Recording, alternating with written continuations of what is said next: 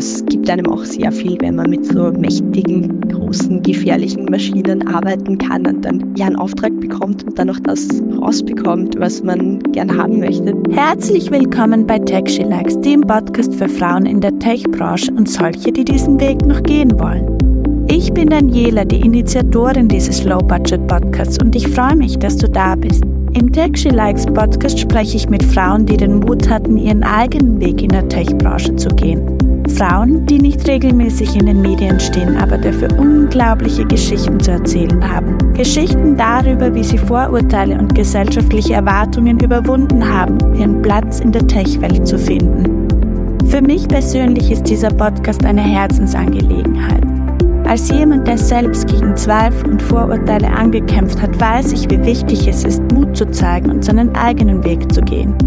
Denn oft genug hören wir Sätze wie, das kannst du doch nicht oder das geht doch gar nicht. Doch ich glaube fest daran, dass jede Frau das Potenzial hat, in der Tech-Branche erfolgreich zu sein, wenn sie nur den Mut dazu aufbringt.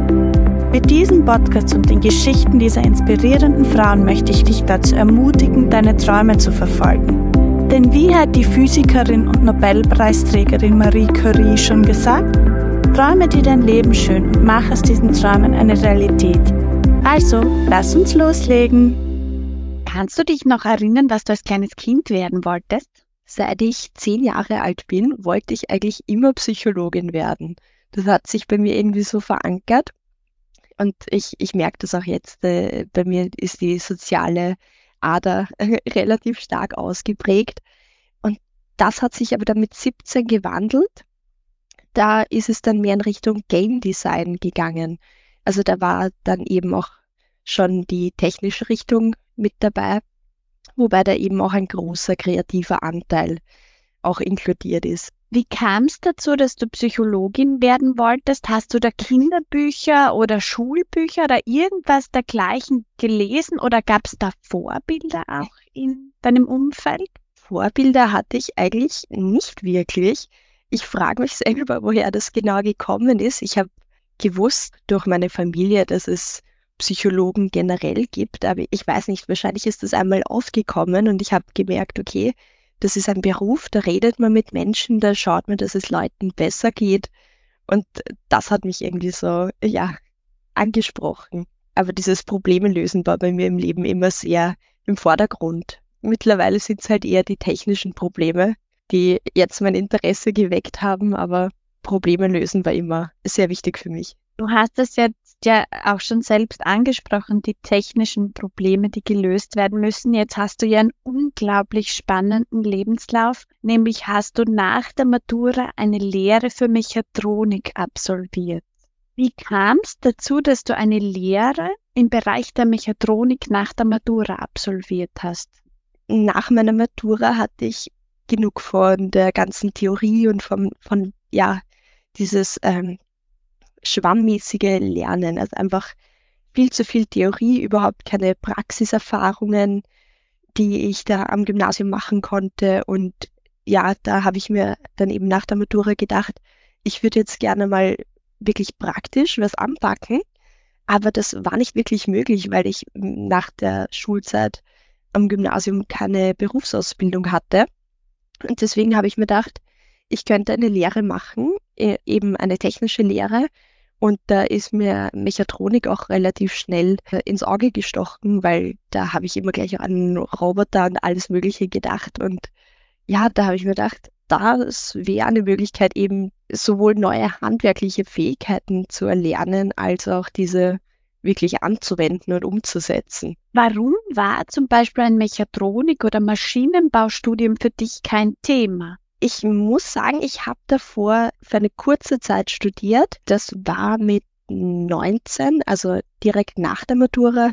Und da habe ich gemerkt, dass das in, zu diesem Zeitpunkt in meinem Leben einfach nicht das Richtige war, weil da hatte ich schon so viele Jahre in der Schule hinter mir und ich habe einfach gemerkt, mich juckt in den Fingern, ich will wirklich was anpacken. Also da war halt wirklich der, der Schwerpunkt auf dem, ich, ich will mich auch körperlich betätigen. Darf ich fragen, was du da studiert hast, dann in dieser kurzen Zeit nach der Matura? Das war Medieninformatik.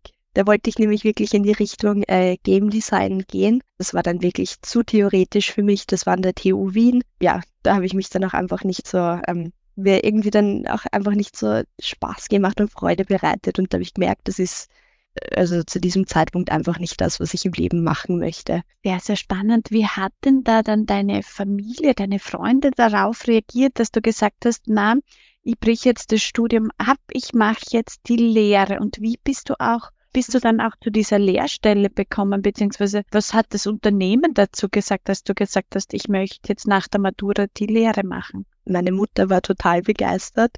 Die hat mir immer schon gesagt, mach eine Lehre. Also sie hat sich gut vorstellen können, dass ich zum Beispiel als Tischlerin eine Lehre machen wird. Sie hat immer schon gesehen, dass bei mir diese handwerklichen Fähigkeiten einfach weiter gefördert gehören und hatten mir auch schon während meiner Zeit im Gymnasium gesagt, die Matura machst, aber danach mach eine Lehre und studiere nicht. Und ich war da halt in einem Alter, habe mir gedacht, na, ich gehe zuerst studieren, ich will mir das einmal anschauen, habe dann gemerkt, okay, die Mama hat doch recht gehabt und habe das dann durchgezogen und das ist eigentlich relativ gut angekommen. Also gerade auch, ähm, wenn ich meinen Verwandten erzählt habe, dass ich bei Siemens anfange, haben alle gleich große Augen gemacht, weil das ist halt eine renommierte Firma, also war es halt auch damals schon. Und da waren die Leute eigentlich voll begeistert. Und im Freundeskreis war es so, ja, meine Freundinnen und Freunde einfach mitbekommen, wie ich aufgeblüht bin in der Zeit, also während meiner Lehrzeit. Man hat einfach gemerkt, so, dass das Richtige für mich war und dass ich einfach in dem, was ich mache, mich wohlfühle. Und von der Firmenseite her waren die auch von Anfang an eigentlich ziemlich begeistert, dass ich ja trotz meiner Qualifikationen will ich jetzt eigentlich nicht sagen, weil eine Lehre ist genauso was für Menschen, die die Schule schon erfolgreich absolviert haben.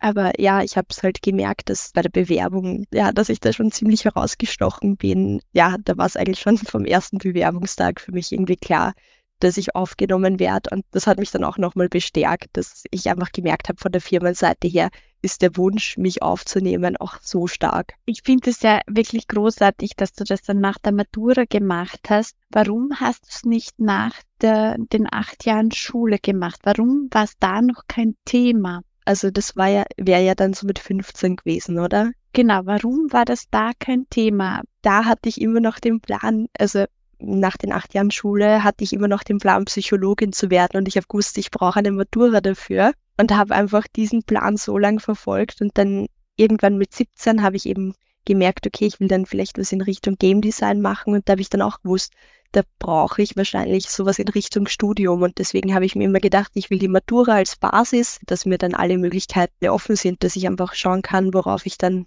Lust habe. Jetzt hat dir deine Mutter deine handwerklichen Fähigkeiten schon sehr früh erkannt. Hat man die in der Schule, im Gymnasium dann auch zwischen 15 und 18 auch erkannt? Haben die Lehrerinnen und Lehrer das auch wahrgenommen? Ich glaube, dass das eher in der Unterstufe erkannt worden ist, weil in der Oberstufe der, der, Lern der Stress vom Lernen her einfach schon so stark war, dass da gar nicht wirklich die, die Ressourcen da waren, dass man wirklich darauf eingehen konnte, was für Stärken hat welcher Schüler, welche Schülerin.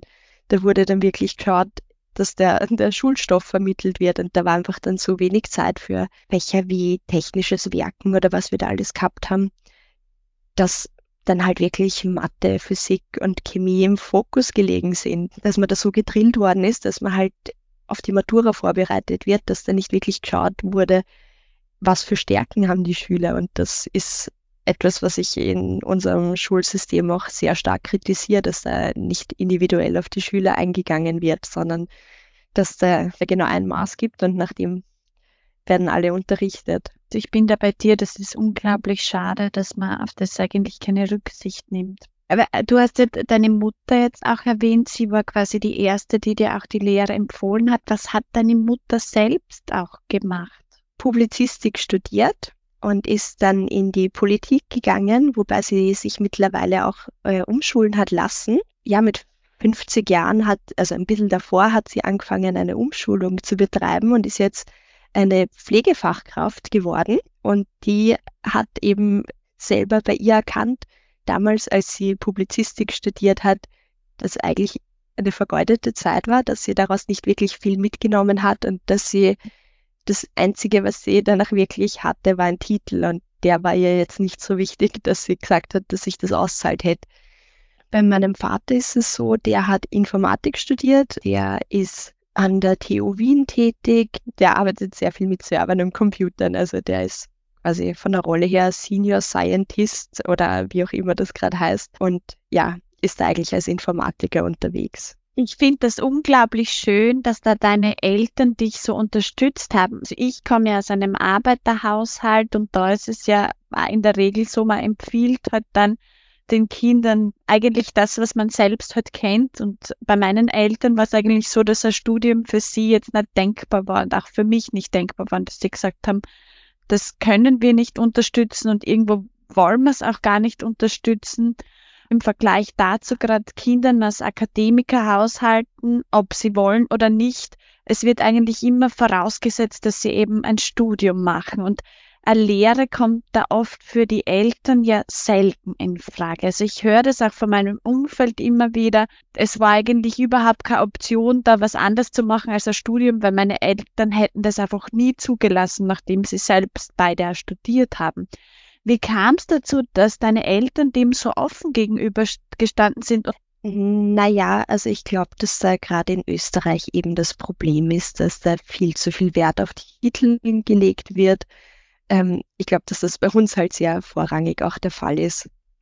Dass es da halt wirklich darum geht, was steht vor dem Namen und nicht, was sind die Fähigkeiten, äh, die ein, ein Mensch be beherrscht. Also das, das ist ein bisschen schade in unserer Gesellschaft. Ja, ich, äh, bei mir war es halt wirklich so, meine Mama hat selbst die Erfahrung gemacht, wie es ist zu studieren und dann nichts in der Tasche zu haben, außer einen Titel. Und sie hat einfach gemerkt, dass immer, ja, dass man dadurch keinen gesicherten Arbeitsplatz hat. Und das hat sie in der Lehre gesehen. Also sie hat sich gedacht, wenn man eine Ausbildung als Elektrotechniker oder was auch immer hat, dann, dann hat man einen gesicherten Arbeitsplatz, dann ist man gefragt.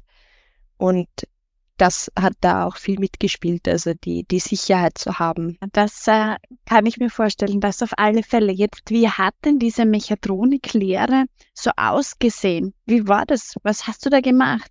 Also zu Beginn meiner Lehrzeit ähm, war es so, dass ich sehr viel Mechanik gemacht habe. Und da ging es halt um die manuelle Werkstoffbearbeitung. Das beinhaltet zum Beispiel, dass man einen Stahlwürfel bekommt und den feilen muss. Und bei mir war es am Anfang so, ich habe nicht gedacht, dass man mit der Hand, mit einer Feile Stahl feilen kann. Also ich, ich habe da wirklich gemerkt, dass Menschen zu so viel mehr in der Lage sind, als ich es von Anfang an eigentlich gedacht habe. Ja, also es hat bei mir eben mit Mechanik angefangen, da waren dann, also das war immer nur Metallbearbeitung, da war nicht wirklich Holz oder ähnliches dabei. Da hat es die Möglichkeit dann auch gegeben, dass man ähm, auf Drehbänken oder mit Fräsmaschinen arbeitet, das ist dann schon einmal noch einmal was Spannenderes und noch mal gefährlicher, aber das gibt einem auch sehr viel, wenn man mit so mächtigen, großen, gefährlichen Maschinen arbeiten kann und dann ja einen Auftrag bekommt und dann noch das rausbekommt, was man gern haben möchte. Das gibt einem so viel, dann habe ich auch noch ähm, Schweißen lernen dürfen. Das war ultra spannend. Das hat mir sehr eine Riesenfreude bereitet. Ich, also ich hätte mir nie vorstellen können, dass ich mich an, an ein Schweißgerät rantraue, weil das viel zu gefährlich gewirkt hat. Und die Lehre hat es eben ermöglicht, dass ich Zugang zu diesen Ressourcen bekommen habe und die auch nutzen konnte.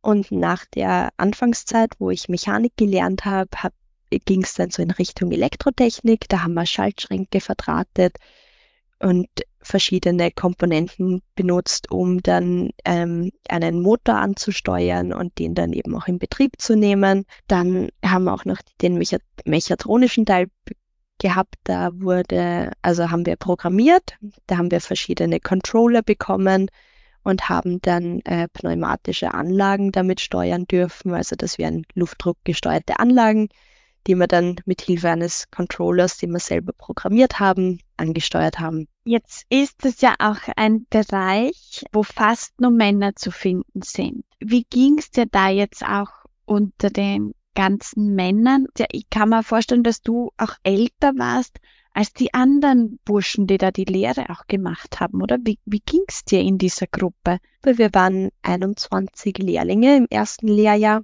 und von den 21 war ich die einzige weibliche Person in der Gruppe und das habe ich schon gemerkt. Und mein Alter, ich war auch eine der Ältesten in der Gruppe. Es hat noch einen Kollegen gegeben, der hat mit 27 die Lehre begonnen. Mit dem habe ich mich super verstanden, weil wir einfach ähm, auf derselben Wellenlänge unterwegs waren. Der hat auch eine eigene Wohnung gehabt, wie das auch bei mir der Fall war. Dadurch hatten wir da von Anfang an so Berührungspunkte. Ähm, aber mit den anderen Kollegen, da habe ich wirklich gemerkt, wie sich das im Laufe der drei, also der dreieinhalb Lehrjahre verändert hat weil da haben wirklich welche mit 15 angefangen und ich war am Anfang meiner Lehre 20. Und der Unterschied zwischen einer 20-Jährigen und einem 15-Jährigen ist wahnsinnig groß. Also ich meine, natürlich kommt es immer auf die Personen an, aber ich habe einfach gemerkt, dass da andere Interessen da sind und ähnliches. Und mittlerweile habe ich, also ich habe während der Lehrzeit wirklich beobachten können, wie die wie meine Kollegen wachsen und einfach sich als, als Menschen einfach weiterentwickeln. Und das war auch so was Schönes zu sehen. Und ich, ich habe auch ein bisschen dann im Nachhinein gesagt bekommen, dass ich so äh, die Mama der Gruppe war, weil ich halt auch immer geschaut habe, dass es allen gut geht. Ich, ich bin ja auch die Vertreterin meiner Gruppe. Also ich bin im Jugendvertrauensrat tätig und bin dadurch quasi auch das Sprachrohr für meine Lehrlingskollegen.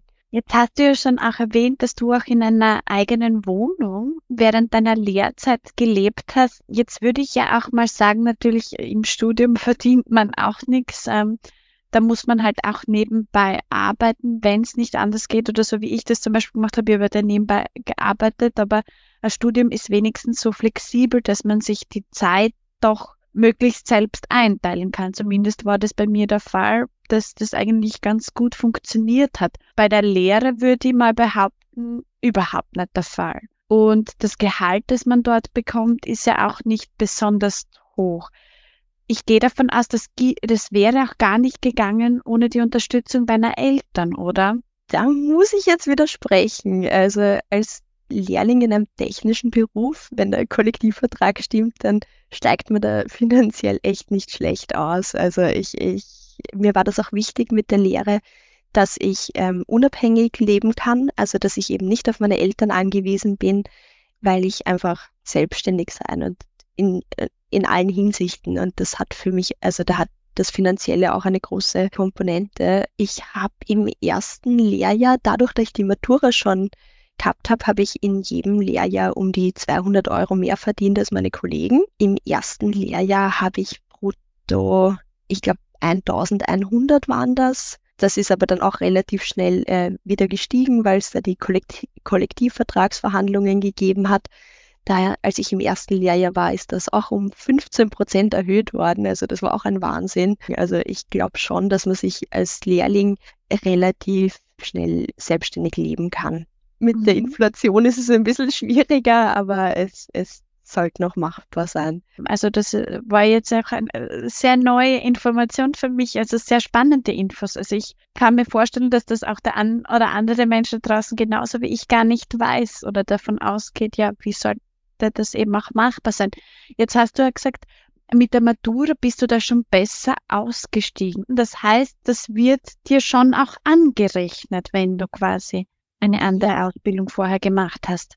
Ja, das stimmt. Also das wird wirklich berücksichtigt. Das ist so verankert gewesen. Das war jetzt nicht von der, von der Firma her so, dass die gesagt haben, ma, da kriegst du jetzt einen Benefit, sondern das ist im Kollektivvertrag verankert. Was haltest du denn jetzt auch von diesem Modell Lehre mit Matura? Hm, das haben einige meiner Lehrlingskollegen auch in Anspruch genommen.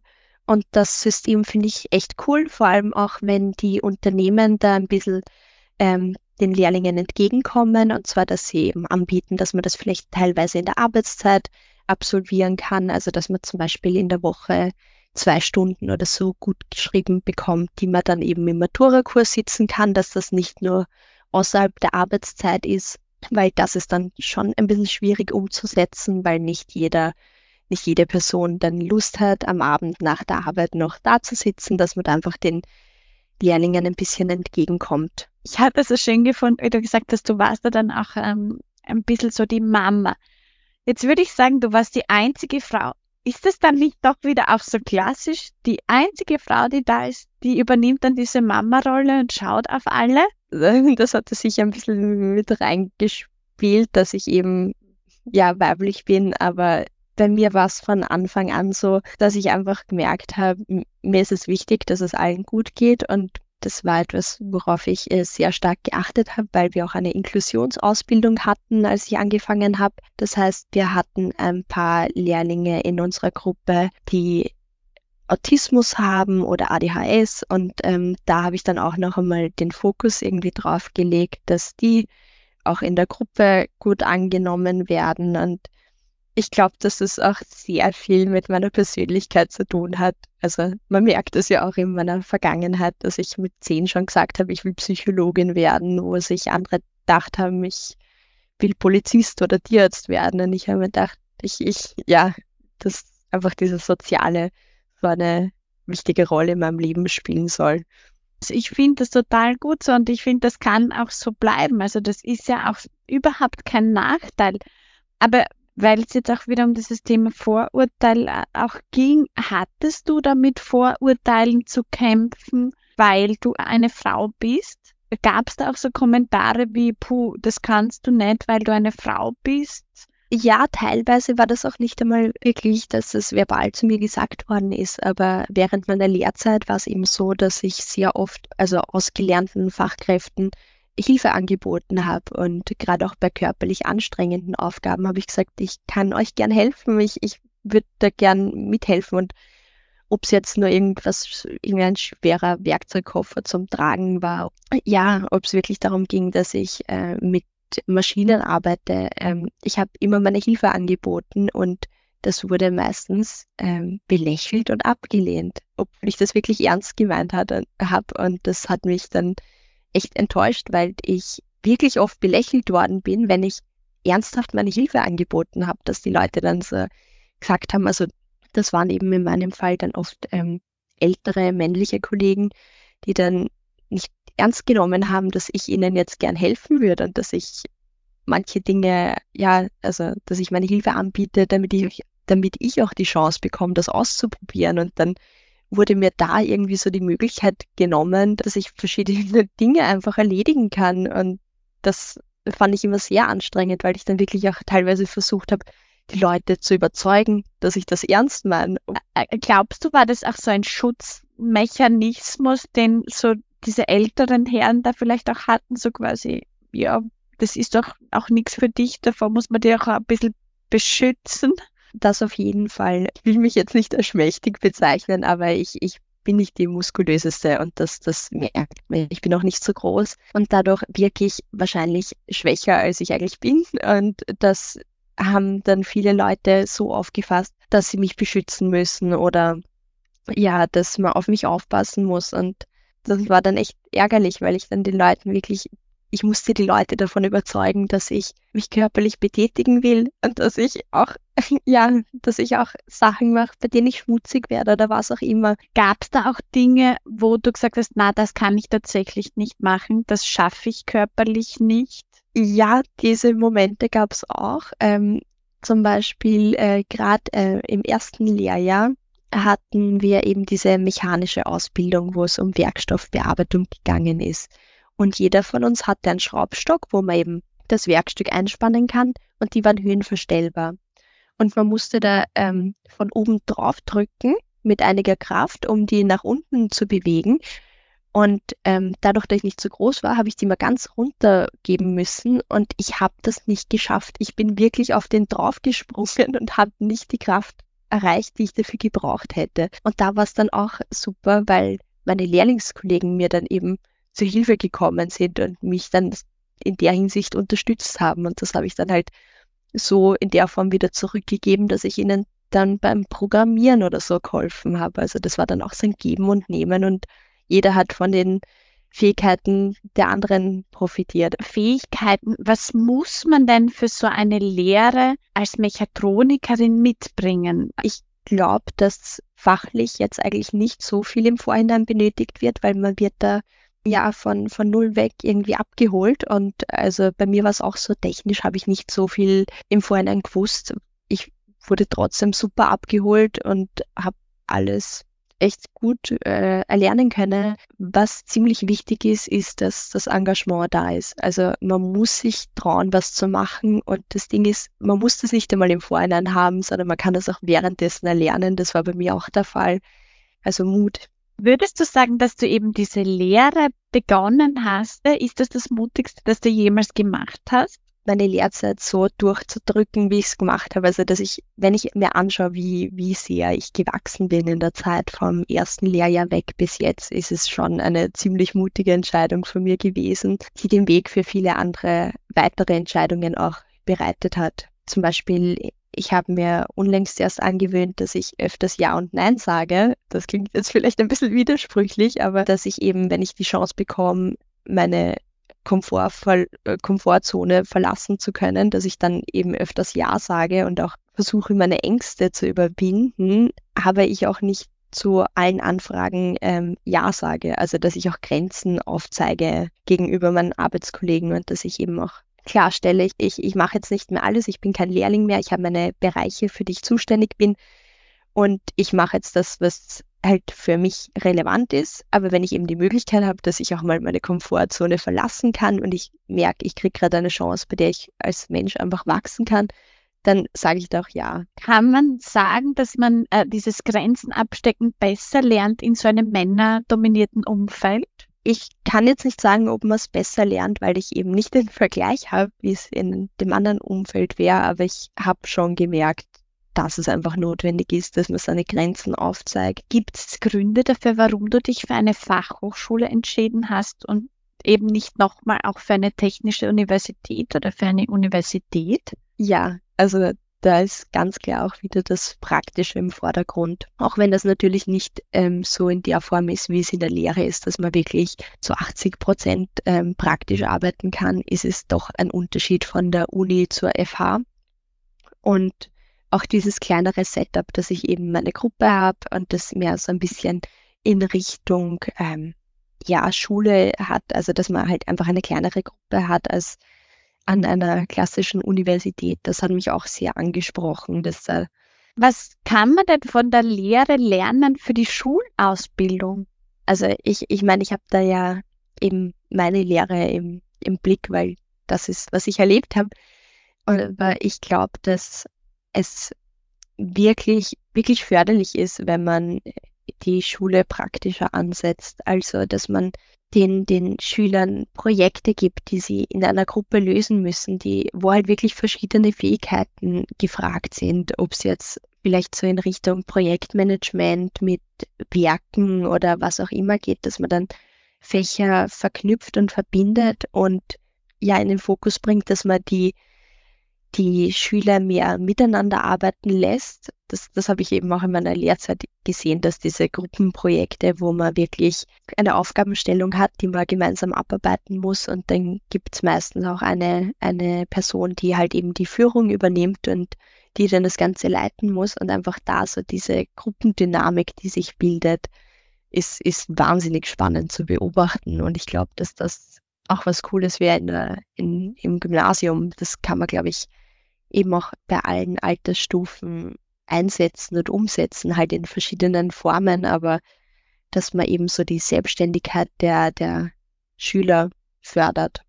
Wie kann man jetzt auch mehr Mädchen für solche Wege wie deinen motivieren, inspirieren?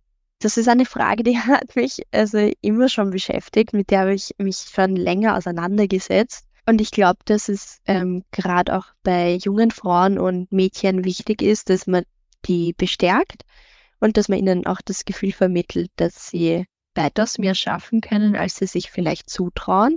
Das kann ich zwar leider äh, nachvollziehen und das, das habe ich auch lange verspürt, aber das ist wirklich schade, weil da so viel einfach vorhanden, aber selber kleingeredet werden. Und ich glaube, wenn man da gerade jungen Frauen und Mädchen mitgibt, dass sie Dinge einfach anpacken sollen, ohne, ohne viel zu überlegen und ihnen und sie auch bestärkt, dass sie alles schaffen können, was sie wollen und dass das eben nicht nur leeres Gerede ist, sondern dass man dann eben auch verschiedene Role Models und ähnliches hat, die man eben darstellt, wie das eben auch durch diesen Podcast äh, gemacht wird, wenn man da herzeigt, es haben Leute vor dir geschafft und die haben vielleicht nicht ganz eins zu eins das durchgemacht, was du durchmachst, aber denen ging es ähnlich. Die haben auch Probleme, die sind auch vor Problemen gestanden und die haben es auch geschafft.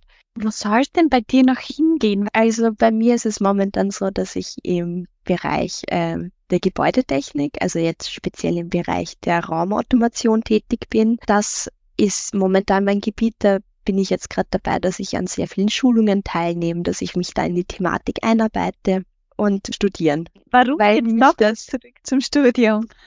ähm, weil ich ungestillten Wissensdurst habe. Also ich habe das gemerkt bei meiner Lehrabschlussprüfung, dass mich das wirklich gereizt hat, das, das ganze Lernen und ich gemerkt habe, ich brauche da noch mehr. Äh, und das möchte ich auch eben unabhängig von der Firma machen, dass ich das wirklich nur für mich mache und jetzt nicht unbedingt für mein Berufsleben. Ich weiß nicht, inwieweit du das auch im Zuge der Lehre gemerkt hast oder ja, ich frage dich jetzt auch, was mich interessieren würde, was du dazu sagst. Also ich wurde ja, mir wurde ja schon auch die eine oder andere Frage gestellt, warum ich halt studiert habe oder warum man überhaupt studieren sollte. Und ich sage eigentlich ja immer, dass wer eigentlich gut ausgebildet ist und eben einen entsprechenden Abschluss vorzuweisen hat, der hat es erleichtert. Und ein Studienabschluss ist auch die Eintrittskarte eben in manche Jobbereiche, die man sonst gar nicht kommt, aber schon auch was die hierarchischen Ebenen betrifft. Und gleichzeitig glaube ich auch, dass man irgendwann vielleicht auch wenn man eine Ausbildung gemacht hat, auch ansteht und es dann leichter ist, wenn man so eine lange Lernkarriere quasi hinter sich hat, dann auch wieder ins Lernen hineinzukommen, eben einen Wechsel leichter einzuleiten. Ja, also ich, ich habe auch gemerkt, so, dass ich eben jetzt gerade so in diesem Lernfluss drinnen bin, dass ich das auch weiter nutzen will, weil ich merke, es, es taugt mir, es erfüllt mich und ich, ich glaube, dass ich das so ein Potenzial aus mir noch rausholen kann. Weiß nicht, inwie, inwieweit ich das mit den höheren Positionen erreichen kann, weil bei mir ist da auch ein bisschen die Schwierigkeit, dass ich mich betriebsrätlich halt sehr stark einsetze und dass das eben auch was ist, was mir taugt. Und das ist ja auch meistens ein bisschen ein Hindernis, um wirklich hoch aufzusteigen. Spricht da aus dir auch so eine kleine, große Gerechtigkeitskämpferin? Ja, das auf jeden Fall. Also das so, so würde ich mich schon bezeichnen. Vielen Dank.